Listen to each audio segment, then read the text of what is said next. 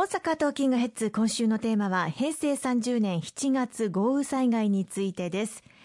先ほどのオープニングでも少しお話をいただきましたけれども改めて具体的な内容でどのような要請をされたのか教えていただけますでしょうか？はいあの発災しましてから特に被災地現場に駆けつけて被災者の方々の状況把握また要望内容何が必要なのかということを取りまとめてまいりました、まあ、それをまとめて17日の日に総理官邸を訪れまして安倍総理に平成30年7月豪雨災害対策本部としての要請書を直接まあ、手渡しをさせていただいて政府のまあ力強い取り組みをお願いをしたところでございます。あの特にまあ現場を駆けつけた山口代表またあの斉藤哲夫この対策本部の本部長、えー、広島を拠点として活動している、えー、衆議院議員ですけれども、はい、やはり現場を見てきたその実感からさまざまな課題を政府にあの要望させていただきました。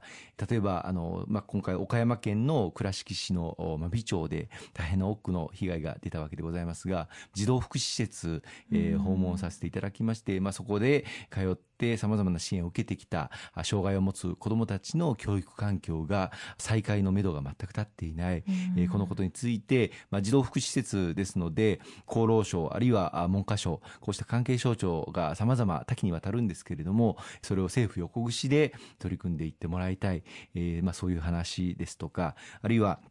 あの被災者の方々から瓦礫の除去あるいは災害ごみの撤去についての要望を直接いただいてそれを安倍総理に直接お訴えをさせていただいたりですとかさまざまな課題を総理の方に届けさせていただくことができたと思っております。まあ、特にあの民有地に流れてきた土砂の撤去というのはなかなかあの自治体の対応というものも及び腰になってしまう。これはあの実は大阪北部地震の時も同じような課題があったんですけれども、はい。私有地つまり私の所有している土地に流れてきた土砂あるいは瓦礫というものを行政が公的な機関が撤去することができるのかどうか。これはそれぞれのまあ市町村の判断ということもあろうかというふうに思いますがあのそれぞれ市町村によって対応がまちまちであるということもありました、まあ、ここを積極的に自治体が対応できるように仕組みを作ってもらいたいということもあの訴えさせていただきましたしまたあの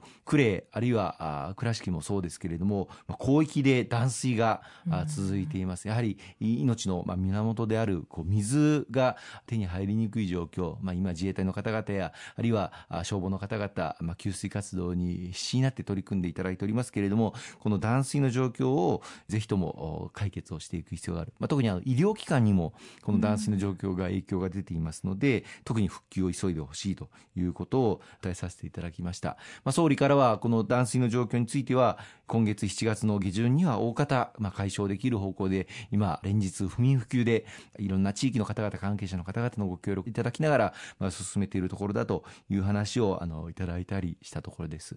またあの今、避難所に大変多くの方避難されておりますので、はい、こうした方々の住まいの確保というのがもう急務の課題です。で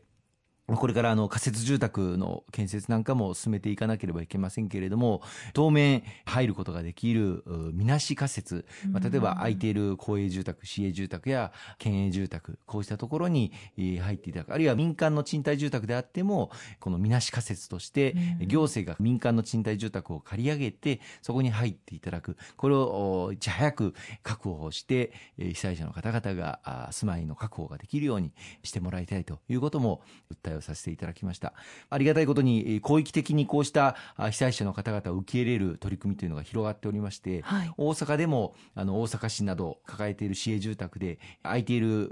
まあ、住居というのを直ちに把握をしていただいてこことこことここは被災者の方を受け入れることができる部屋がありますということも取り組んでいただいております、まあ、こうしたあ、まあ、横横の連携もきちっと強化をしていく必要があるんだなというふうに今思っています、まあ、その他さまざま今回の課題として例えば避難指示の出された地域が大変広域に出たわけですけれども、はい、実際にはまあ避難が難しかった方々もいらっしゃいますしあるいは、あの愛媛県の大洲市ではダムの放流が危険水域まで達したので放流が行われたんですが、その放流を行うにあたって住民の方々への周知徹底あるいは避難指示の連絡というものが、まあ、十分に行き届いてなかったというような課題もございます。こうした行政が出している避難情報あるいは警戒情報というものを住民の方々にどう伝えていくのか、そしてそれがまあ伝わったとしても、住民の方々が自分のこと、我がこととして